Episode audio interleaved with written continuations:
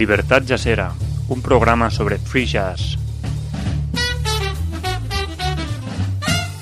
Guión y presentación de Bernie, editado por Santi.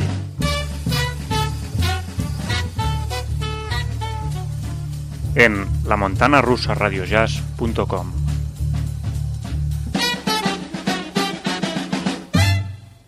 Hello there, listeners. My name is Bernie, and I select the tunes and make the scripts of Libertad Jazzera, a monthly podcast about avant-garde music as part of the project of La Montaña Rusa, created and run by Santi.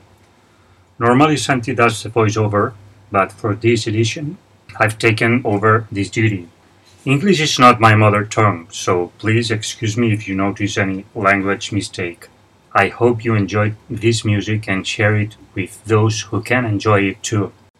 The first piece is called Lost in the Teen Labyrinth, composed by Leonor Falcon and played by herself on the viola, along with violinist Sana Nagano. It is included in the album Peach and Tomato, that will be released on August the 4th. Leonor Falcon and Sana Nagano met in graduate school at Queen's College in 2015 and have since collaborated in many projects. On this release, Peach and Tomato, the duo offers fresh new compositions that display both their sense of imagination and their deep appreciation for classical influences. This is particularly true with their version of two mo- movements from the Prokofiev Sonata for two violins and the composition Etude 1 and 2, an homage to Bela Bartok, and a fluent conversation between the musicians. Both movements are a refreshing example of what classical music can be today and how it can be transformed, perceived, and respectfully reinterpreted. Other tracks are more purely experimental. The record starts with the expanding universe Falcon's composition, creating short sounds and expand and elongate until they reach a clamorous climax. Throughout violinist Nagano and violinist Falcon demonstrate their mastery of their craft. Their new album, Peach and Tomato, will be available for CD and download this August. The website where it can be reached is uh, 577records.bandcamp.com slash album slash peach hyphen and hyphen tomato.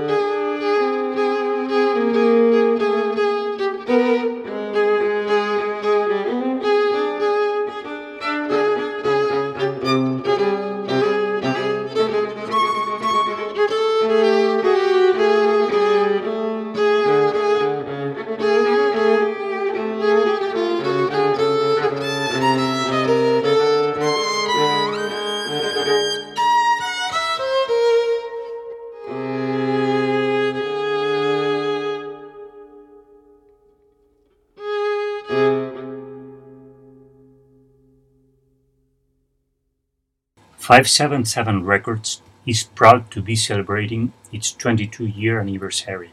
The legendary music master Daniel Carter was one of the first people 577 co founder Federico Ughi met soon after arriving in New York from Italy in 2000, after a brief stint in London. It was a meeting of like minds, and shortly thereafter, the two started a series of house concerts at 577 Fifth Avenue in Brooklyn, the apartment where Federico was living at that time. The spontaneous nature of the concerts, along with the incredible caliber of the deep downtown underground music they were able to present, inspired them to bring the unique nature of what they were doing to a wider audience and they founded the label 577 Records to further that mission. 577 Records started the Forward Festival in 2015 to mark the momentous occasion of Daniel Carter's 17th birthday and the residency program Sounds of Freedom, in which active musicians are awarded the opportunity to develop their own sound, skills, and improvisation concepts. 100% of profit from the sale of most of these albums goes to the musicians. Musician Paul Flaherty believes that the difference between pre-composed music and free-form improvisational music is a bifurcation of the mind. The logical mind is reduced to a witness during free playing and the emotional mind is fully released. Free from concept, outline, or even leadership, the music is a free-form experience. This is realized on the newest release from Paul Flaherty, tenor sax and alto sax, and his longtime collaborators Jim Matus, electric guitar, baritone guitar, and Larry Derndain, keyboard. Though all of the musicians had played together in some arrangement since the 80s, they finally joined to improvise as a trio. Decades in the making, the album came together as an spontaneous composition represented by Freedom Records. The five track album Wednesday Weld will be available in CD and digital editions in July. The chosen tune of this album is called What It Melted On Is Also Gone.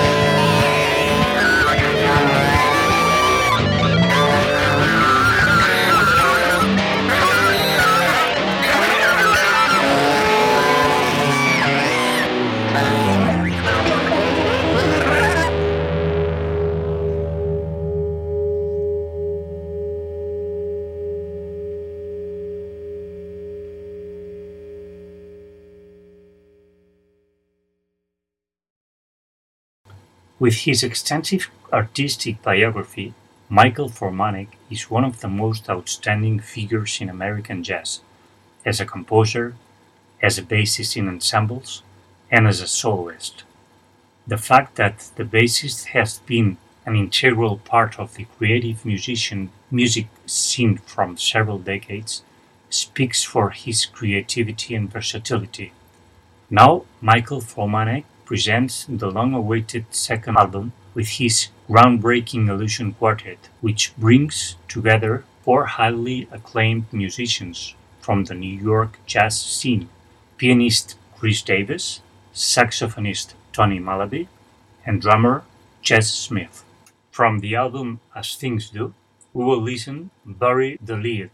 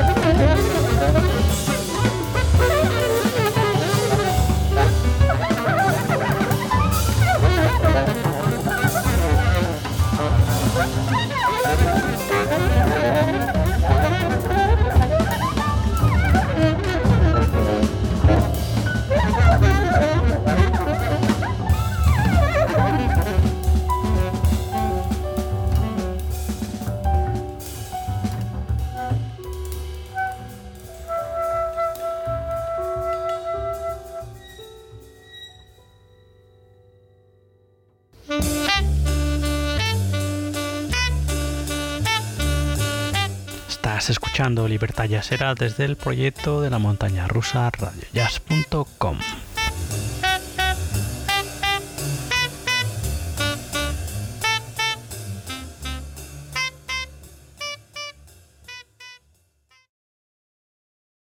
One of Steve Reich's most famous and enduring works, Music for 18 Musicians, first caught the attention of percussionist Colin Currie in the 80s.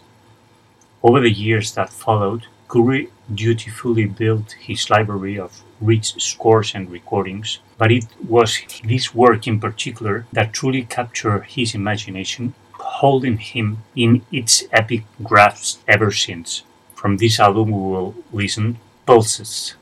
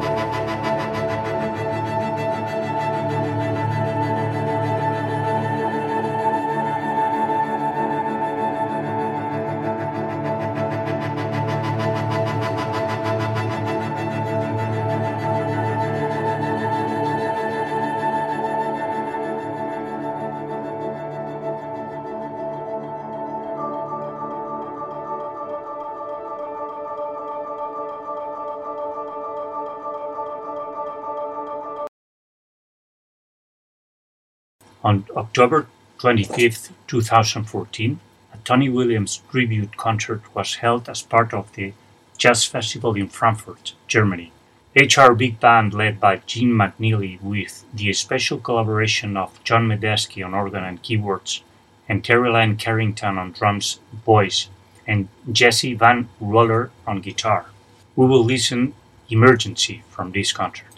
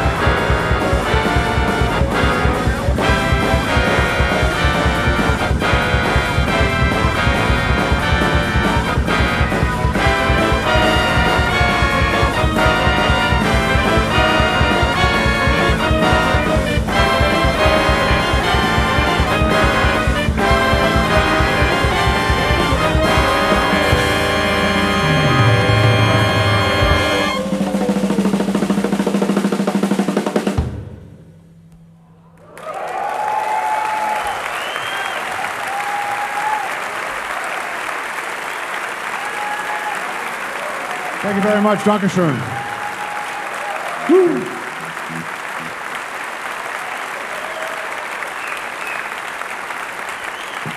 Thank you.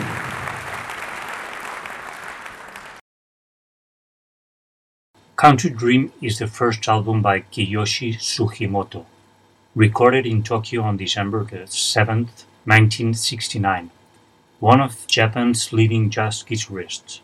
Since turning professional in 1960, Sugimoto has been active in many sessions and recordings, and in the late 1960s he attracted attention by joining the groups of Hideo Shiraki, Akira Ishikawa, Terumasa Hino, and others.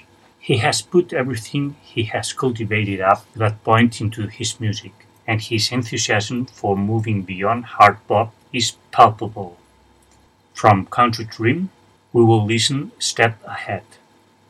The lineup is Yoshio Ikeda on bass, Motohiko Hino on drums, Kiyoshi Sugimoto on guitar, and Hiromasa Suzuki on piano. Recorded in Tokyo, originally released on 1970.